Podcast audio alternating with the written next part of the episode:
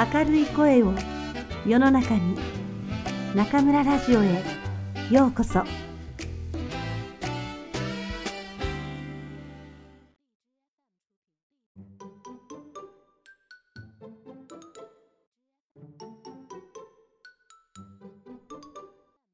窓際のトットちゃん黒柳徹子。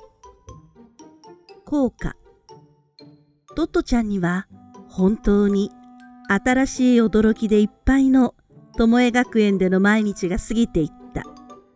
相変わらず学校に早く行きたくて朝が待ちきれなかった。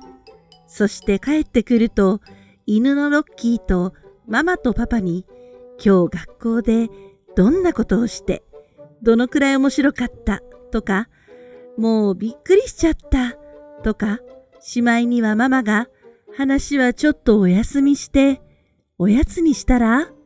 というまで話をやめなかった。そしてこれはどんなにトットちゃんが学校に慣れてもやっぱり毎日のように話すことは山のようにあったのだった。でもこんなに話すことがたくさんあるってことはありがたいこと。とママは心から嬉しく思っていた。ある日トットちゃんは学校に行く電車の中で突然あれ？巴に効果ってあったかな？と考えた。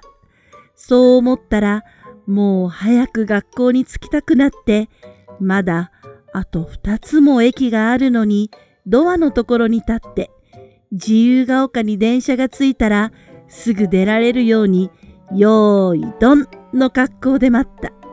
一つ前の駅でドアが開いた時乗り込もうとしたおばさんは女の子がドアのところで用意どんの形になっているので降りるのかと思ったらそのままの形で動かないのでどうなっちゃってるのかねと言いながら乗り込んできた。こんな具合だったから駅に着いた時のトットちゃんの早く降りたことと言ったらなかった。若い男の車掌さんが洒落たポーズでまだ完全に止まっていない電車からプラットフォームに片足をつけて降りながら自由が丘お降りの方はと言った時もうトットちゃんの姿は改札口から見えなくなっていた。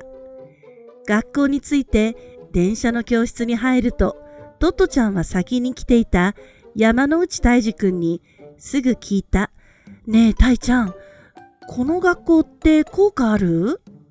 物理の好きなたいちゃんは、とても感慨深そうな声で答えた。ないんじゃないかな。うーんと、トトちゃんは少しもったいをつけて、それからあった方がいいと思うんだ。前の学校なんてすごいのがあったんだから。と言って、大きな声で歌い始めた。専属池は朝けれど、偉人の胸を深く組み。これが前の学校の校歌だった。ほんの少ししか通わなかったし、一年生には難しい言葉だったけど、トットちゃんはちゃんと覚えていた。ただし、この部分だけだったけど。聞き終わると、たいちゃんは少し感心したように、頭を2回くらい軽く振ると、うーんと言った。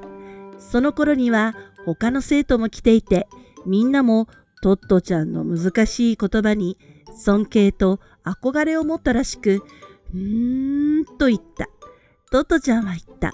ねえ、校長先生に効果作ってもらおうよ。みんなもそう思ったところだったから、そうしようそうしようと言って、みんなでぞろぞろ校長室に行った。校長先生はトットちゃんの歌を聴き、みんなの希望を聞くと、よし、じゃあ明日の朝までに作っておくよ、と言った。みんなは、約束だよ、と言って、またぞろぞろ教室に戻った。さて、次の日の朝だった。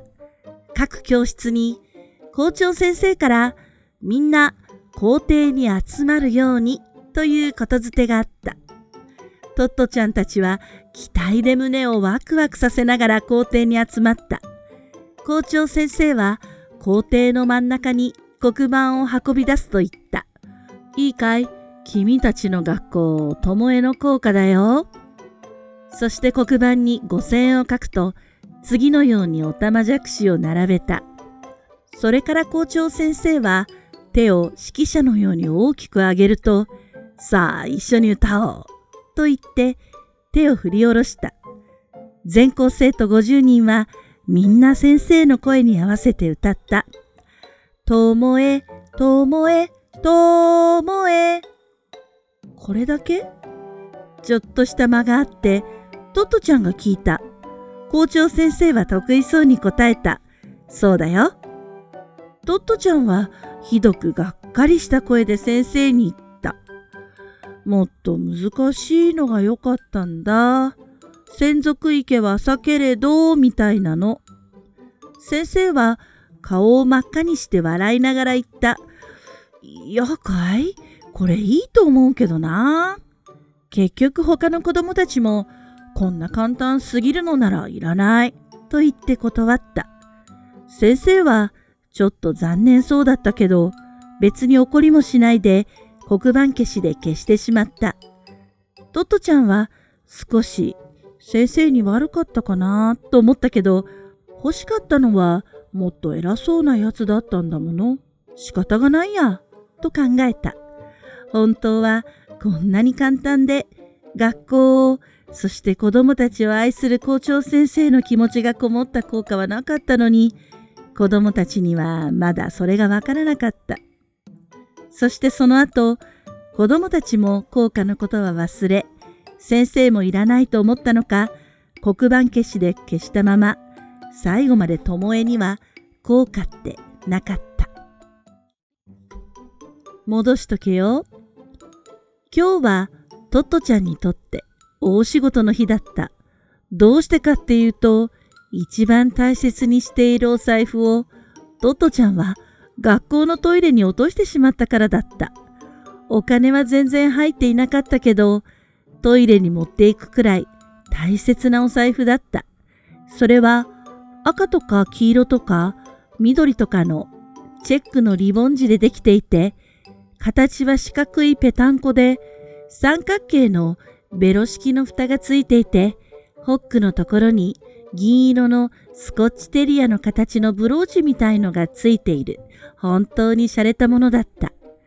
だいたいトットちゃんはトイレに行って用事が済んだ後、舌を覗き込む不思議な癖が小さい時からあった。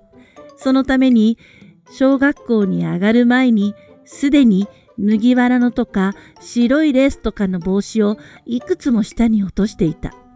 今のように水栓ではなく、その頃は汲み取り式で下は水槽になっていたから、帽子は大概そこに浮かんで、そのままになった。だからママはいつも、用事が済んでも下を見ないこと、とトットちゃんに言っていた。それなのに、この日、学校が始まる前にトイレに行って、つい見てしまったのだ。その途端、持ち方が悪かったのか、その大切なお財布が、ぽちゃんと下に落ちてしまい、トットちゃんが、あーと悲鳴を上げたとき、下の暗闇のどこにも、もうお財布は見えなかった。そこでトットちゃんが、どうしたかっていうと、泣いたり諦めたりはしなくって、すぐ小遣いのおじさん、今の用務員さんの物置に走っていった。そして水巻き用のひしゃくを担いで持ってきた。まだ小さいトットちゃんには、ひしゃくの絵が体の倍くらいあったけど、そんなこと構わなかった。トットちゃんは学校の裏に回ると、汲み取り口を探した。トイレの外側の壁あたりにあるかと思ったけど、どこにもないので、ずいぶん探したら、壁から1メートルぐらい離れた地面に、丸いコンクリートの蓋があり、それがどうやら汲み取り口らしいと、トットちゃんは判断した。やっとこそれを動かすと、ぽっかり穴が開いて、そこは紛れもなく汲み取り口だった。頭を突っ込んで覗いてから、トットちゃんは言った。なんだか九本仏の池くらい大きい。それからトットちゃんの大仕事が始まった。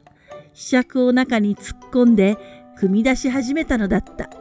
はじめはだいたい落ちた方向のあたりをしゃくったけれど、何しろ深いのと暗いのと、上は三つのドアで区切ってあるトイレが、下は一つの池になっているのだから、かなりの大きさだった。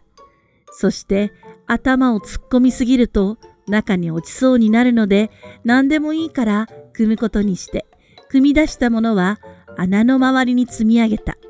もちろん、一尺ごとにお財布が混じってないか検査をした。すぐあるかと思ったのに、どこに隠れたのか、お財布はひくの中に入ってこない。そのうち、授業の始まるベルの鳴るのが聞こえてきた。どうしようかなと、トトちゃんは考えたけど、せっかくここまでやったんだもの、と仕事を続けることにした。その代わり、前よりもっと頑張って組んだ。